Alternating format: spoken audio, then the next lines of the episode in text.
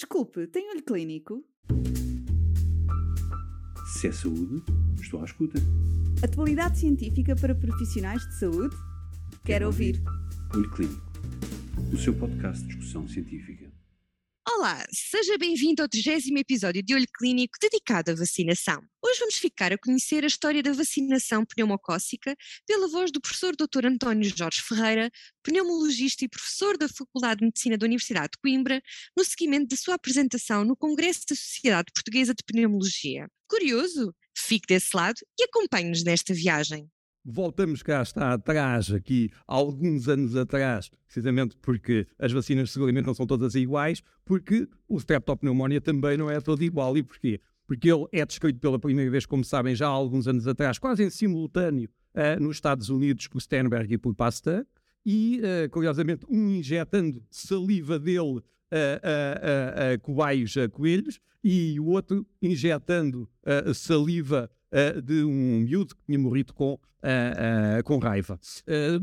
um pouco tempo depois, logo de seguida, começa a tratar essa grande importância, como veem, à, à, à cápsula. Uh, do pneumococo. E essa, essa uh, diferença da cápsula é fundamental, porque a importância da cápsula rapidamente foi percebida como sendo uma cápsula polissacarídica com um, uma grande fundamentação para aquilo que depois veio a ser desenvolvido nos anos a seguir mas também dá-vos uma noção que uh, é óbvio que logo desde esta altura começa a ser reconhecida essa resposta imune, portanto, do hospedeiro à doença pneumocócica, muitas vezes natureza uh, intensa e inflamatória, na população não vacinada, como bem sabem, e na ausência de anticorpos específicos para serótipos pré-existentes, o hospedeiro, obviamente, vai depender da sua resposta a, a, a, imune e da sua estimulação imune, mas essa resposta imune será aquilo que vai marcar, obviamente, a existência ou não de doença e até a gravidade da doença e o que vai implicar em termos de prognóstico para a saúde humana.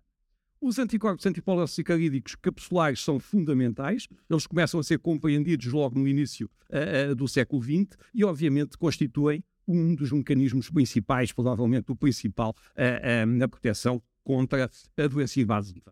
Obviamente, a imunidade humoral adquirida contra a, a, a cápsula bacteriana é central nas estratégias de prevenção que se foram delineando, mas é fundamental haver uma resposta subsequencial, nomeadamente uma resposta uh, imunitária celular uh, de células T, e essa depois é que começou a ser valorizada cada vez mais, e é muito por causa disto também, como sabem, que as vacinas não são todas iguais. Múltiplos mecanismos, plataformas diferentes que podem aqui ter um papel significativo para a doença infecciosa bacteriana, citando nomeadamente algumas que conhecem tão bem, nomeadamente as vacinas uh, polissacarídicas conjugadas ou não conjugadas, portanto aqui a importância uh, que vamos ver mais à frente a conjugação, mas a história das vacinas antipneumocócicas é muito longa e acompanha muito a história da medicina e é de alta curiosidade em termos científicos na, na, na área da história da medicina.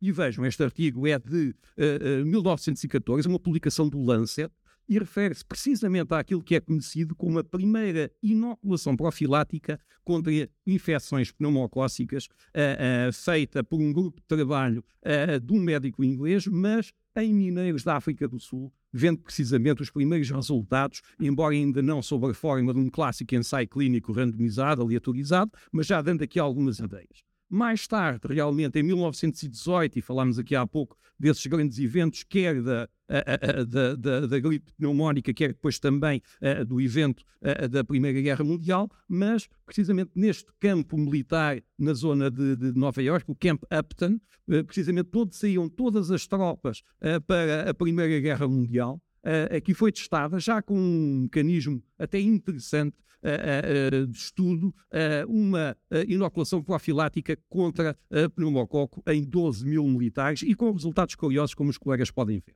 Portanto, aqui taxas anuais de pneumonia de 12,8 por mil em tropas não vacinadas e apenas de 0,83 por mil para tropas vacinadas. Portanto, esta história, história da evolução da, da, da, vacinação antipneumocócica tem longos anos e acompanha também muito o que foi sendo conhecido. Em 1945, aqui já também após uma compreensão mais completa do mecanismo e da estrutura capsular pneumocócica, é desenvolvida e testada a primeira vacina tetravalente, neste caso, polissacarídica, numa grande população de recrutas e com resultados também uh, já bastante, bastante interessantes. Mas o que é um facto é que depois o uso a descoberta e depois o uso maciço da, da, da penicilina uh, uh, com aquilo que seria aparentemente a resolução de todos os problemas, essa bala mágica que era a percepção da penicilina nesta altura, o interesse pelas vacinas obviamente diminui, mas, por exemplo, uma revisão sistemática revela apenas quatro publicações entre 46 e 70.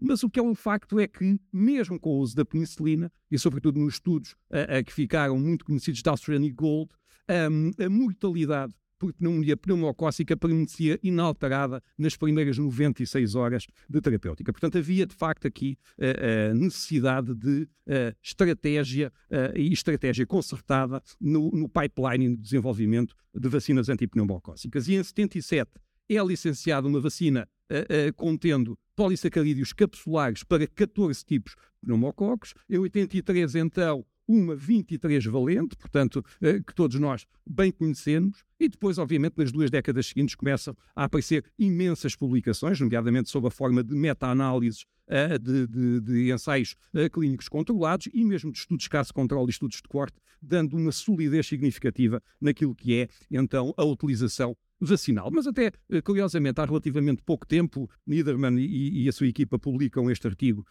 em 2021, sobre uh, o papel ainda importante da PPV 23 e, portanto, como podem ver, uh, nomeadamente também para a população uh, mais idosa, mas também reduzindo então o burden, portanto, o peso da doença pneumocócica e, portanto, ainda temos espaço para refletir sobre todas estas estratégias vacinais. Mas o problema era realmente a cápsula. Mais uma vez, a cápsula faz toda a diferença e aquilo que é a imunidade uh, potencialmente adquirível, sobretudo numa fase muito complexa, que são os dois primeiros anos de idade uh, um, da nossa vida. E, portanto, aí necessariamente fazer mais qualquer coisa. E o, o desenvolvimento de vacinas contra outros agentes capsulados por polissacáridos, nomeadamente, por exemplo, para o meningococo e para o hemófilos influenza tipo B, é um verdadeiro desafio. Porquê? Porque realmente os polissacáridos não produzem habitualmente uma resposta imunitária forte e duradoura, e o que vai acontecer é tentar ultrapassar este fenómeno, isto começa a ser feito com hemófilos influenza tipo B,